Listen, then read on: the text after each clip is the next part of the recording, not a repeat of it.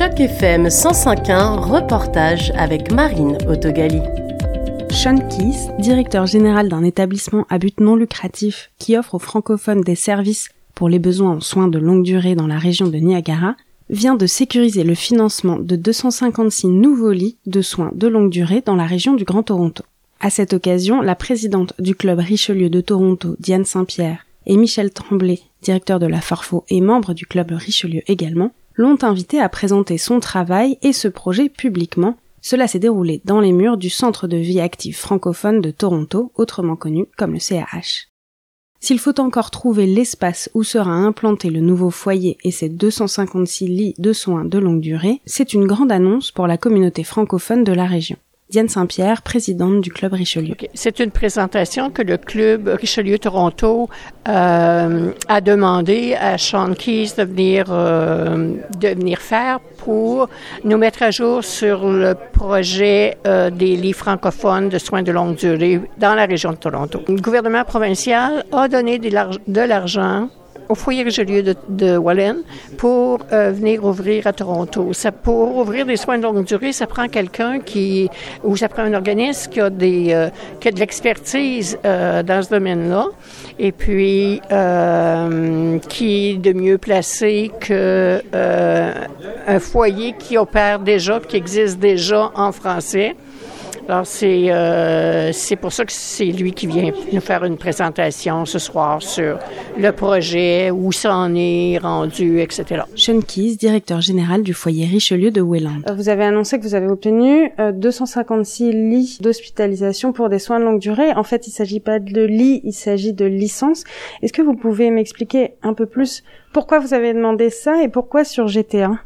D'abord, j'apprécie la clarification. Le terme officiel, c'est des licences, comme des licences de taxi. Mais souvent, on, on utilise ça interchangeable avec lit, parce que ça transfère dans des lits. Euh, mais euh, la raison pourquoi on a commencé à rencontrer beaucoup de bon monde à Toronto, puis on voit la pénurie, puis on n'est pas loin. Comme Toronto, Niagara, on est quasiment, euh, on est vraiment voisins. Puis pour nous, il y avait, ça faisait du bon sens. On a eu des appels même du ministère pour voir si on avait de. OK? D'abord, quand on a dit oui, c'est là où on savait qu'il y avait un pathway pour aller chercher les licences. Puis euh, c'est le brand du, du foyer où ils savent que c'est un fournisseur de soins de longue durée francophone.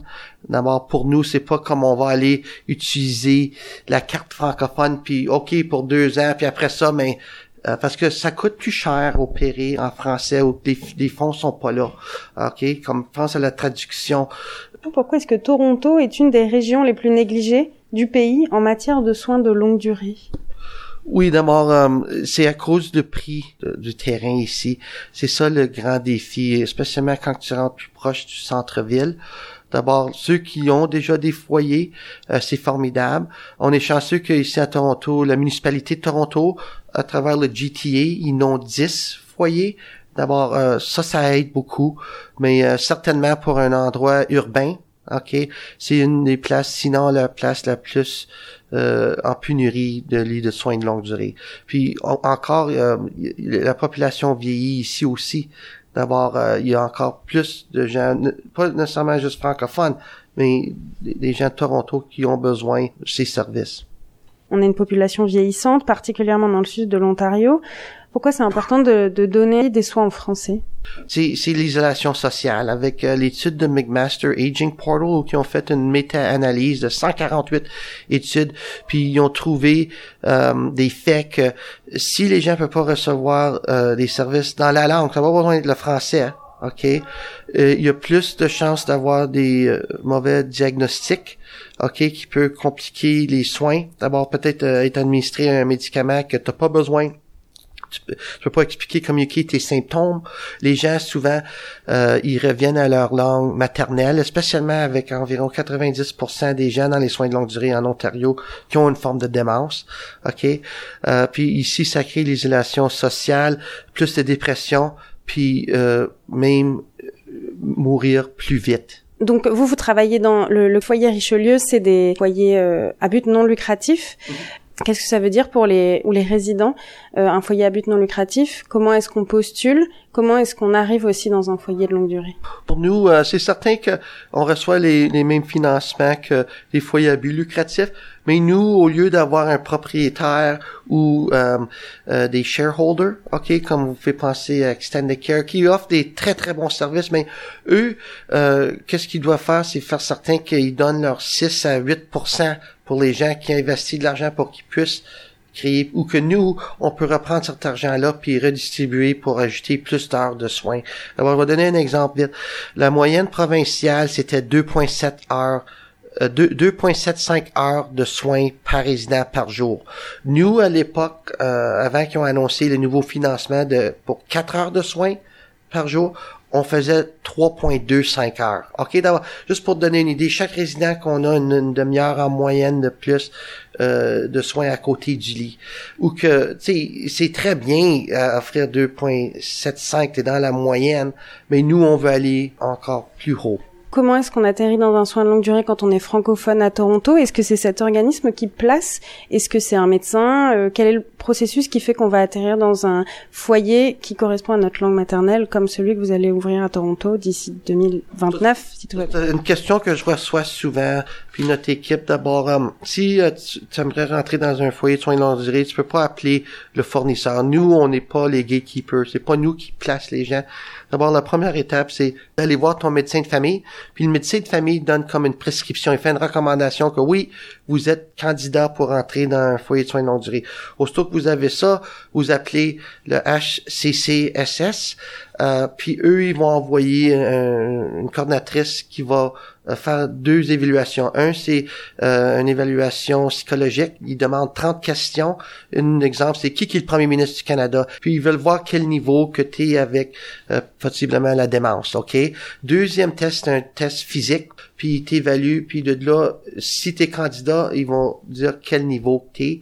Euh, si c'est urgent, parce que vraiment, là, si on fait pas quelque chose demain, tu vas rentrer dans un hôpital, mais on veut pas faire ces transitions pas nécessaires. On veut te rentrer immédiatement dans un foyer. Puis maintenant, pour les francophones, c'est important de laisser les gens savoir qui sont les coordinatrices de placement, que vous êtes francophone, OK? Parce que c'est une question sur plusieurs qui pourrait être oubliée. Euh, puis de là, si tu vas dans un foyer, si tu te mets sur une liste d'attente d'un foyer désigné francophone, t'expédies en avant de tous ceux qui sont pas identifiés comme francophones pour la même catégorie. Et enfin, une fois que le foyer va ouvrir, est-ce que euh, vous serez directeur de général ou vous allez rester euh, au foyer où vous travaillez actuellement? Est-ce que vous savez à peu près quel poste vous allez prendre? Oui. Non, très bonne question d'abord. Euh, nous, il y a une question de gouvernance, ok? Ça aussi, je peux juste commencer là. Les gens de Toronto vont gouverner Foyer Richelieu Toronto, comme les gens de Welland vont gouverner Foyer Richelieu Welland. Puis la, la loi dans les, les règlements des soins de longue durée tu dois avoir un administrateur ou un directeur, une directrice générale à chaque point de service d'abord. Moi, je peux pas être dans les deux au même temps, mais qu'est-ce qu'on aurait c'est un administrateur à un, puis l'autre dans l'autre. Puis où qu'on aurait les grandes économies, c'est que il y aurait une place centrale où que les services de ressources humaines, les services de finances, comme le directeur des finances, directrice des RH, etc., seraient centralisés. Puis de là, on aurait des économies pour aider les deux centres. Dans la salle, des membres d'organismes particulièrement concernés, comme la communauté du Triblanc, les responsables et les résidents du centre accueil héritage où avait lieu la présentation, des représentants de la FARFO, d'Action Positive VIH-Sida entre autres. Dans la discussion qui a suivi la présentation, on a pu apprendre que par exemple, les personnes qui bénéficient d'un soutien financier gouvernemental verront leur dossier pris en charge par les services administratifs du foyer Richelieu. Le directeur, Sean n'a pas pu préciser le lieu où serait implanté le foyer, malgré les appels du pied de plusieurs des organismes présents qui souhaiteraient tous voir le foyer proche de leur communauté actuelle. L'achat du terrain est aujourd'hui contraint par les coûts élevés du logement à Toronto et aussi par les possibilités de construire aux normes dans un bâtiment préexistant. Il y a encore plusieurs étapes à accomplir avant de voir l'ouverture du foyer prévue en 2029 selon Sean C'était un reportage de Marine Autogali dans le cadre d'initiative journalisme local sur Choc FM 105.1.